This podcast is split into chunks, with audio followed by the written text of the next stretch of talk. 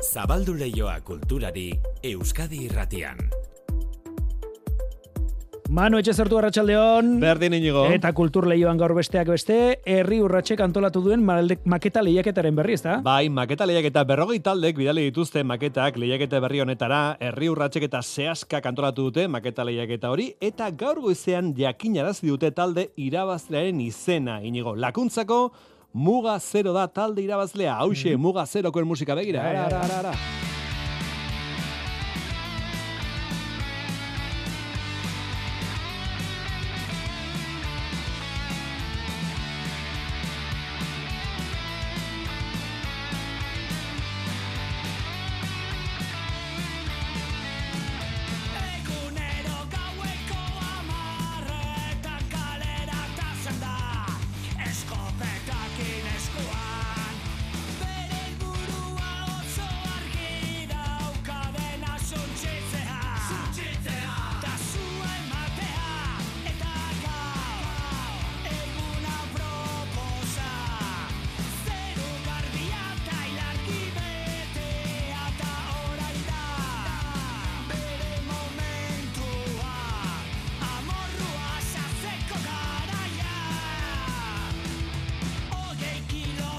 Bina Ba, hauetxe dira irabazleak, herri urratxek antolatu den maketa lehiaketako lehendabiziko irabazleak, eh, muga zero taldekoak gurekin berala taldeko kide den Oier Larunbe. Inigo, azte burona pasa? Berdi, Manu. Aio inigo, herri urratxek antolatu duen lehiaketa irabazi du talde honek, muga zerok eta saria izango da senpereko lakuan jotzea maiatzaen amabian herri urratx egunean, aurtengo kantuak gogoratu ala ere neomak taldeak egin duela herri urratxerako. Musika eta zinema eskutik helduta aste honetako zine karteldegian alde batetik zine aretoetara heldu da Bob Marleyren bizitzari buruzko One Love filma. Jamaikako musikari ezagunak oztopoi nola aurre egin zien kontatuko digu filmak. Rege musikaren ikurra izan zen Bob Marley, bere familiarekin elkarlanean egin dute filma. Eta musikarekin lotuta karteldegian dugun bestea, Priscilla Sofia Coppola zuzendariak Elvis Presleyren emazteaz egindako filma.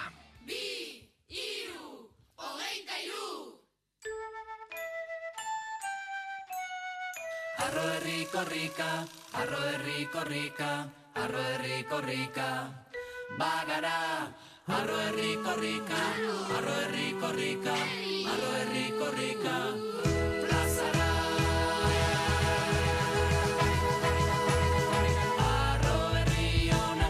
Aurtengo korrika gero eta hurbilago dugun honetan, korrikak eta migratzaileen aldeko harrera sareak irunen ekitaldi bateratu antolatu dute gaurko. Hizkuntzak mugari gabe izeneko ekitaldia. Hizkuntza mugari gabe. Zazpietan izango da ekitaldia, irungo Oiaso Museoan lehen saiakera izeneko fin laburra emango dute bertan. Ekitaldi berean gainera Fusion Family, afrodantza egiten duen taldea, eta Amets, Arzailuz, bersolaria izango dira.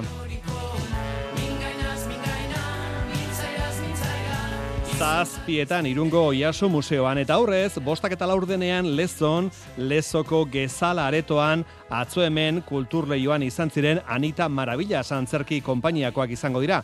Andereño txotxongilo lana eskainiz, gerra zibila pairatu zuten aurren historia gogoratu du antzeslanak, gaur egungo gerrek harrapatzen dituzten umeak ahaztu gabe, miren larrea.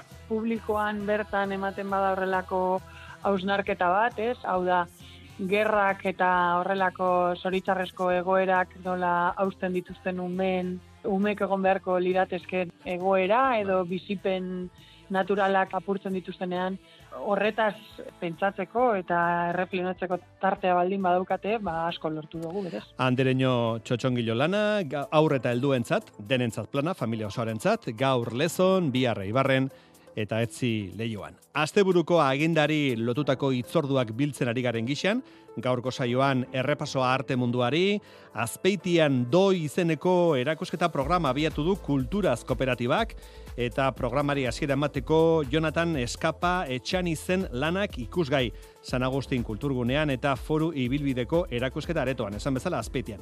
Gazteizko Montermoso zentruan sartu irten egingo dugu, eta gogoratu gaurtik zabalik duzuela eta astebururako plan ezin hobea izan litekeela art pop delakoari Bilboko guen jeinek eskinitako erakusketa berria. Art Pop New Yorkeko museoaren funts eta bildumako artelanekin egindako erakusketa da, pop artearen bilduma handia, irurogeiko amarkadako hasieratik mugimendu abiatu zenetik osatzen joan dena. Ana López de Munain Guggenheim. New Yorkeko bildumaren artista ikonikoak, hau da, Liechtenstein, Warhol, Rauschenberg, Oldenburg, besteak beste, eta artista berriak ere bai. Guggenheim museoak azken urteotan berriztu egin du hola pupartiaren bere historia. Irailaren amabostera arte, ikusgai izango duzu erakusketa berria, irailak amabost azken eguna. Erakusketara hurbiltzen hasteko nahi baduzue, gaurko berri paperetan, gaurko periodikuetan, erakusketaren argazki koloretsuak dituzue. Esate baterako, harrituta utzi gaitu, Pinotxo, itota ikusteak Pinotxo itota.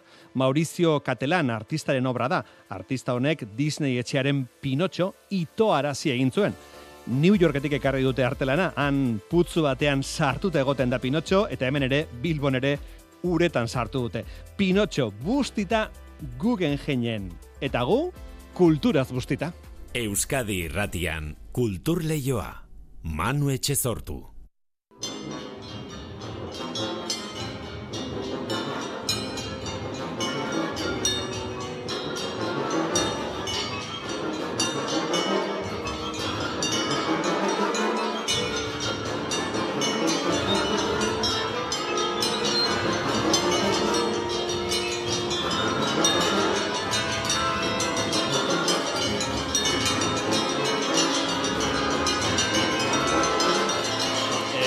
gogoratu gaur duzuela Donostian txillidaren omenez, Euskadiko Orkestrak estrenatu berri duen obra entzuteko bigarren aukera. Antonio Lauzurika kompositorearen lana da, eta esan genizuen gixan, fundizio bat irudikatu nahi izan du kompositoreak musika honen bidez.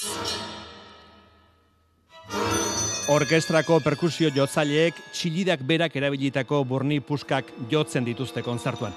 Gaur zazpitarrietan donostiako kursalen. Nafarroan berriz, Nafarroako altzuza herrian dagoen Oteiza museora arrimatzea beti da plan bikaina, eta are plan bikainagoa gaur musikaz jantziko dutelako artea. Iruñeko gazte orkestrak bira berezia abiatuko du gaur Oteiza museoan altzuzan.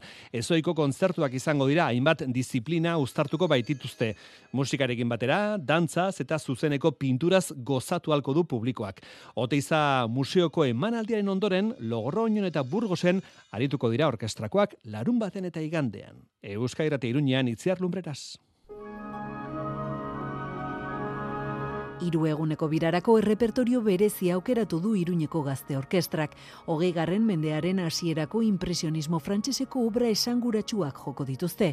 Mirari Etxeberria orkestrako zuzendaria da. Hasieran e, Debussy-ren Prelude à l'après-midi d'enfant eta Rabelen Mamerloa, eta dira sonoridade e, oso finak eta oso su- sugerenteak. Gero, joko dugu Bartoken dantza rumaniarrak, eta gero e, Germain Tellezerren Petit Suite, eta Darius Milloren La Création du Monde, Hain zuzen ere, repertorio horren arira prestatu dituzte hainbat disiplinan hasten dituzten emanaldiak. Ez dira beraz zoiko kontzertuak izango, aldiz musika, dantza eta zuzeneko pintura uztartuko dituzte.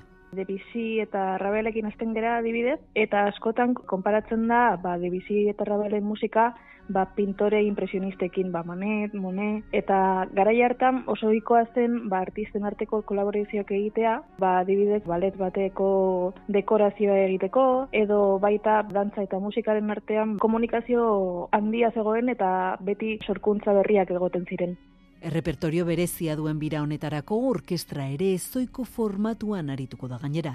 Oraingoan izango gera ganberako orkesta bat, orduan hogei musikari egongo gera. Baina instrumentu oso desberdinak daukagu perkusio asko, saxofoia eta eta sokak eta oso oso koloretsua da. Lehenengo emanaldia altzuzako Oteiza museoan izango da, musikariak La Factoria zentroko fake konpainiarekin batera arituko dira. Oteiza museo barruan, bai, esposizioen artean, han eskulturen artean egin dugu toki bat, eta balkoi bat dauka, baita e, nivel ezberdinak erabiliko ditugu, eta publikoa egongo da musikarien nivel berean, eta espaziotik mugitu izango da ere. Larun batean Logroñoko zirkulo Logroñesean eskiniko dute emanaldian Gabriela Bajo konpainiako dantzariekin eta Noe Eskalera margolariarekin batera. Igandean berriz Kultural Caja de Burgosen izango da itzordua. Kontzertu horretan Goimailako dantza konservatorioko dantzariak izango dituzte gonbidatu. Musika gehiago, kaso honetan, zubero ati datorren diskoa, maskaraetako abestiak jaso dituena. Azken urtetako maskaraden xorrotzen kantuekin diskoa kaleratu dute Siberoko botza irratiko lankidek. Xorrotx bi dugu diskoaren izenburua, aurretik beste sorta bat argiteratu zutelako. Horengoan, 2006 eta 2008 urte arteko kantuak dira diskoan. Berri emailea, Andoni Lizeaga. Aitzina izan da Mila behatzion da larogeita mabi, bi mila sei artekoa kaleratu zuten, arrakastaukan zuen eta segida matea erabaki dute. Autuan, maskaradeetan grabatutakoak hor ziren, orain entzun eh, dituzuen modukoak, baina giro soinurik gabe garbi nahi zituzten kalitatearekin. Beraz, 2006-tiko na xorrotx guztia idei egin eta kantu denak Siberoko botzeko estudioetan grabatu dituzte. Julen Girez, Siberoko botza. Itu ditiagu sorotxak horro, ginaz ditiagu hemen studio bat eh, muntatu diagu, eta hor kantaziarra grabatu diagu, eta ba indian grabaketak, bena duk eh, karikako grabaketa, nun eh, baden publiko heotx, eta ez duk maila hobenin eginik, ordin heben e, ginaz ditiagu, geho diska hoi elkilagu. Eta masterizazioan asketa Aitor Perezek egin du Iruñean. Batzuek, aspaldikoek batez ere memoria lana egin behar izan dute eta bide batez oroitzapen onak berreskuratu. Lehen zedean amazazpi kantu ziren, bigarrenean hogei dira, denbora horretan guztian aldaketak izan dira. Sorotxak bat diskan, eh, bazian bakar bat, eh, bikote bakar bat neska, zenta lautan oita mahiuan edo zegetz urtetan emazte eh, maskada bat behitzen. Baina hor baizik ezean izan, voilà, eta hortan ikusten diagu, usteat sei edo zazpi bikote batien potiko, sei edo zazpi neska bikote, eta sei edo zazpi mixto. Odin ikusten diagu nula denboak ebai kamiatzen dian. Eta kantatzeko moldean ere evoluzioa sentitu dela dio Julenek. Ximenak hilaltek gidatu du egitasmoa eta diskaren azala margita kehiek egin du. Siberoko gozaren egoitzan edo lapurdin, gure irratiko edo antxeta irratiko egoitzetan salgai diska, hogei euroan. Ba, entzun zuen maskaraetako kantuak diskoan jasoak Siberoko botzaren eskutik.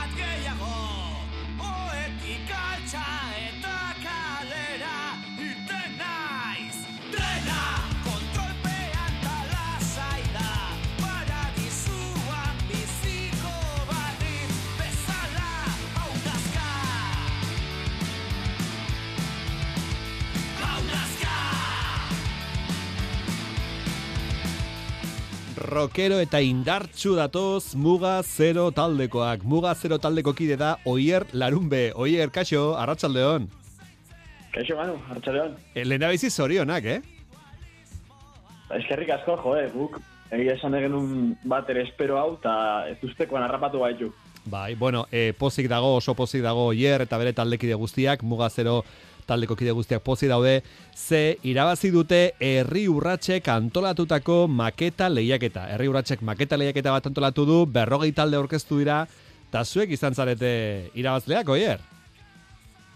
Ba, esaten ditu moduan, benetan, ez ustekoan harrapatu gaitu, eh, precisamente horregatik. Azkenean, beste berroi talderekin lehiatu behar genulako, eta eta ez genuen alako konfiantzarik guregan, ebe, irabazi, osa irabazteko.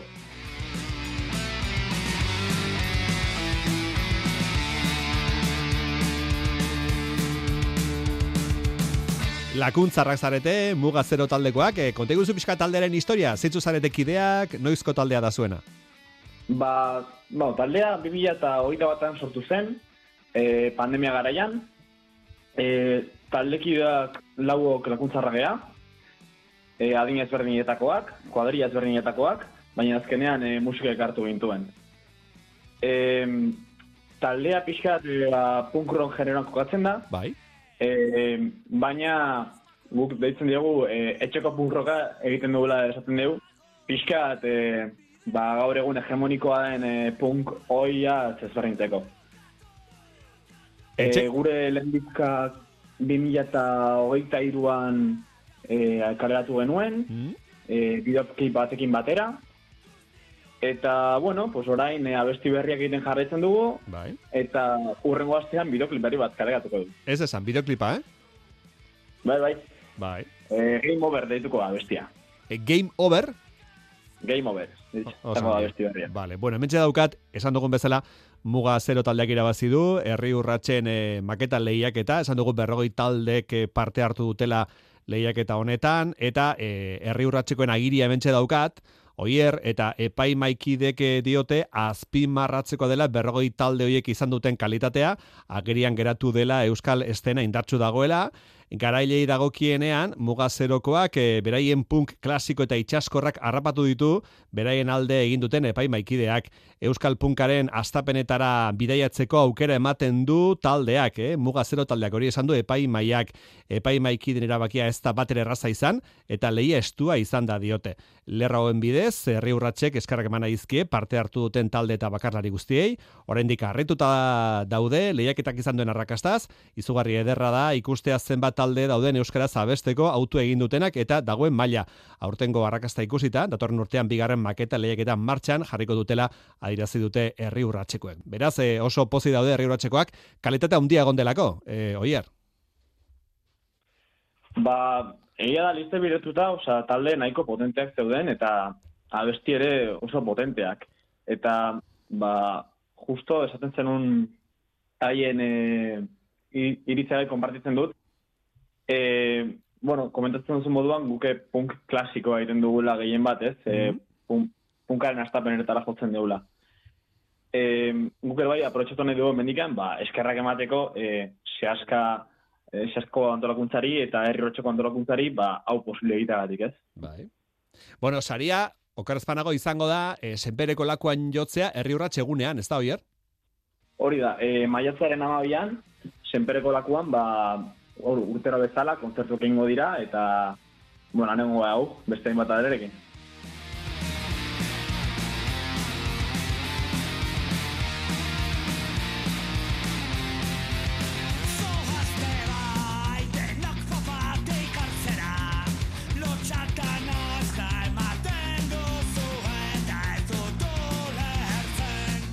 Estiloz esan dugu rock eh, punk eh, etxekoa, esan duzu pixkat, e, ikutori eman diozu, eta letretan zeria abesten dio muga zero, adibidez ikusi dut badukazue amen izeneko abesti bat, oso kritikoa Elizarekin, ez da? E, bai, ba, letrak beti zaitzen gara pixkat kritika egiten, baina e, gai sozial ezberdinak aukeratuz beti. E, letrak beti euskera egiten saiatzen ditugu, e, sa- salbuespen bat daukau, e, 10.000 jubilados izeneko abesti bat, bat alderen hasi hasieran egin genuna, baina, bueno, hartu genuen erabakia, ba, e, gai sozial hitz egiteko, adibidez badugu beste bat e, biktima izenekoa e, bankuen kontra dijoana, eta bueno, e, e, interesa guzi duena, usura eta gauza guztien kontra. Eta letra guzti guztiak, hori, euskaraz dira eta gai soziali buruz. Ba, hortxe, hortxe notizia, herri urratxek antolatu du maketa lehiaketa, lehendabiziko edizioa izan da, eta geratuko zareteia historiarako, herri urratxe maketa lehiaketa irabazi zuen lehendabiziko talde gisa, oier. Ba, jo, eh, egia da, baina ez, ez zinete. Bai, bai, bai. Oso ongi, ba, muga zero taldekoak. Datorren astean beraz, bideoklipa, ez da? Urrengo ostiraren segurazki, ez dut guztiz konfirmatu, baina urrengo aste buruan, seguronik bideo berri ateako duela, bai. Oso ondo. Oier, larunbe, muga zero taldeko kidea, eskarrik asko, bezarkada bat. Zuri, Manu, venga, bueno, bezarkada bat, eskerrik asko zen programa gonbidatzagatik, eh?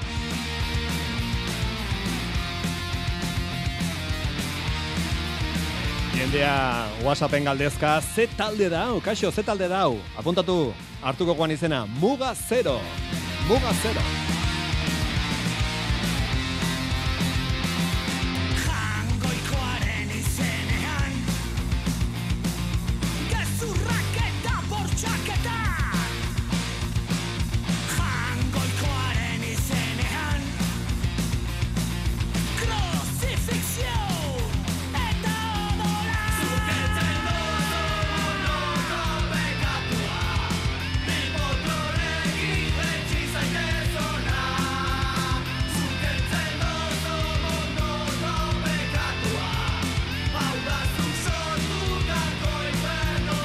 Zein ezagun kulturleioan azpeitiko kulturaz, kultur kooperatibak eh, doi izeneko erakusketa programa jarri du martxan, dinamoa sormenguneko artisten lanak erakusteko xedea du ekimen honek doi programari hasiera emango dion artista, Jonathan Eskapa Etxaniz izango da. Bere lanak ikusgai izango dira gaurtik martxoaren irura bitarte. Ainoa agirre konte guzu.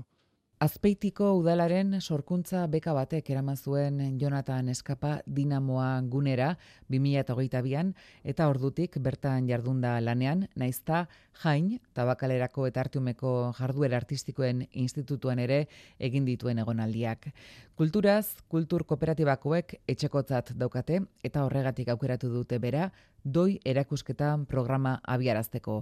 Xavier Gantzarain. Hori da guk komisariatutako erakusketa programa bat. Ba horren komunikazioa eginez, e, nola baita arte munduko eragilei helaraziz e, ba, erakusketa horren berri, e, pentsa dosiarrak bidaliz, e, gonbidapenak bidaliz, eskabat, bueno, ba, erakusketa hori jartzeaz gain, ba, nola horri oi hartzun pixka bat emateko asmoarekin. Jonathan Eskapa azkoitiarraren lanak San Agustinen eta foru ibilbideko erakustokian jarri dituzte eta erakusketa honek bere obra eklektikoaren alde plastikoena ezagutzeko aukera emango die bertaratzen direnei. Materialekin ere desente experimentatzen du, plastikoak, oialak, eh, ariak, eh, bueno, gauza diferente asko, baina marrazkiak ere badauzka. Orduan, bueno, erakusketan ikusiko dana da, bere sormen prozesuan, eta nolabait, bueno, ba, prozesu horretan, ze, ze emaitza e, usten dituen, ez? Doi erakusketa programaren aurreneko artista gonbidatua Jonathan Eskapa izango daba eta urrengo biak irati antia diseinatzaileen grafiko gazteiztarra eta Peio Ulazia artista eta ikerlari mutrikuarra. Zazpigarren artea segidan, Iker Zabala, Iker Ratxaldeon, Iker Zabala, Bilbo... Kaixo, Arratsaldeon, orain bai entzuten duzu, ez? Ongi? Oso ongi, bai. bueno, asteroetako pelikulen hildo argia da. E, musikaren inguruko hausarketak dira estrenaldi nagusiak, hainbat erregeren inguruko hausarketak, e, iraganari begira eginikoak, rokaren erregea, regearen erregea, ez gara urruti biliko, ezta? Bai, ala da, azte notago aria egitea zinez erresa da. Polita da, baita ere, biopikaren formulazio desberdinen ezaugarriak begiratzea, zeren bateko zo begirada pertsonala plazaratuko du, besteak ez horren beste. Esan behar nizun hasi behar genuela rokaren erregearen gandik, Bai. baina hau ez da zehazki horrela, zeren Vale. Elvis, ez da pelikulontako protagonista. Oso ondo. Just what is the intent here, Mr. Presley? You got women throwing themselves at you. Why my daughter? Well, sir, I happen to be Iker, Sofia Coppolaren Pristila, Veneziako jaialdian oso bestelako kritikak izan zituena, ezta? Bai, bai, ala da. E, tentatuta egon naiz, trailerraren ordez Elvis Presleyren abesti bat sartzeko, badakizu Eh. irratian boro bilago geratzen dela, ez? Bai. Musika sartzea, hitzak zapaltzen ibiltzea, baino, Eh. baina egia esan Pristila pelikularen espirituari alako traizio bat egitea litzateke, izan ere Presleyren emanaldiak, Elvisen eh, emanaldiak eta inandi batean bere abestiak ere ere muskampo geratuko dira. Mm. Hemen arreta fokoa Pristila rokaren erregearen emastean egongo delako. Ez urban mitzelanetan, Kaylee Spanei egongo da, Venezian Volpi Kopa irabazi zuen, eta Elvis Jacob Elordi da, jatorri euskalduna duen Australiarra momentuko antzesletako bat da, euforian eta guzti hori agertu da. Bai, elordi. Bueno, guztiaren gidaritzan Sofia Coppola. E, bere ibilbidea nola txertatzen da Pristila hau, Iker? Bai, ba, Sofia Coppola badakigu emakumeen itxieldiak marrastearen e, hildo hortan, e, bueno, azpimarra jarri duten duela zenbaitetan, ez? Hiri handiek zanpatuta, Scarlett Johansson, Lost in Translationen zegoen bezala, Maria Antonieta, Versalles jauregi bizarro hartan, orain honetan gartzela bikote toksikoa da. Munduan miresmen handiena sortzen duen e, gizon horrenkin daukan harremana. Gertakariak e, Pristila beraren autobiografian oinarrituta daude. E, Ameriketako, Amerikako barnekaldeko e, neska oso gaztea da, e, nera behutxa, eta e, musikaren izarrak bere harreta jarri zuen beragan. Horazten da, e, erlazio erabat desoregatua, dioan Bai. bezala maitasun Mhm. toksikoa bete-betean, eta Sofia Coppolak, ba, historio honek iradokitzen duen tristura marrasten du iluntasun eta itzal basatiekin, e, ba, Coppolaren filmerik borobilenak aspaldi egin zituen, bete ipatzen dira, ez? Virgin Suicides, Lost in Translation, Oh, Maria Antonieta. Bai, bai, izugarria, bai. bueno, badauka hortatik apurtxo bat, ematen du en, freskotasun hori, komplexutasuna iradokitzeko talentu hori, ba berriro berreskuratu nahi duela. Bueno, rokaren erregea, nolabait presente dagoen pelikularekin hasi gara, regearen erregearen erresumara egingo dugu salto. Ah. Orain bai, orain Honek. abesti garbi batekin aurkeztuko dugu Bob Marley One Love. Iker. Bai, bai, hemen zalantza gutxi izan dute, eh? zeren regearen ikono handienaren pelikula hontan Bob Marleyen musika, bueno, une oro goitik bera azalduko zaigu. Hau biopik arrunta dela esan genezake, arruntegia ere akaso, ze horrelakoetan badakizu, bueno, arriskuak bi direla, ez? Bizitza handiak pantailera ematean. E, estilo gehiago pelikulak direnean, pelikulak pertsonaia irentzi egiten duela esaten da, eta kontrara gertakariak alik eta garbien erakusten direnean, Instagram e, esaten da biopik konbentzionalegia dela, indargabekoa, Mm. bueno, bi aukeren arteko muga, akaso estua da, baina kasu honetan, bigarren kasu elitzateke goitik bera, ez? Reinaldo Marcus Grinda zuzendaria, King Richard egin zuen honek, oroitzen Will Smithen Oscarra eta Chris Rock izaplasteko eman zion. Ah, bai, bai, bai, bai. Bueno, pelikula hartako zuzendaria da. Impersonal xamarraren etiketa jarri zaio. Eta hemen ere, e, ba, mugatzen da Marleyen bizitza, musika, regeak bere baitan duen filosofia hori plazaratzen. Ez da gutxi, eh, guzti hau plazaratzea. E, badakigu baita ere Marleyren e, ba, bizipenak e, oso intensoak izan zirela, naiz eta hogeita masi urterekin, tamales, e, hil zen. E, hau kokatzen da, e, atentatua jaso ondorengo garaian Londresera e, joan zen bizitzera, han egin zuen Exodus, hori izango da nola bitardatza, atzeraka joango da. Vale. Bueno, e, pelikula goxoa ikusteko, eta One bere Love. ala da, One Oso Love, bai. Bueno, asteburona pasa, Iker. Zeuk ere bai. Josena, gauza bera, Josena Etxeberria. Igualmente. Primerako asteburua pasa. Bai, berdin, Manu. Kantu kontari bere, ala.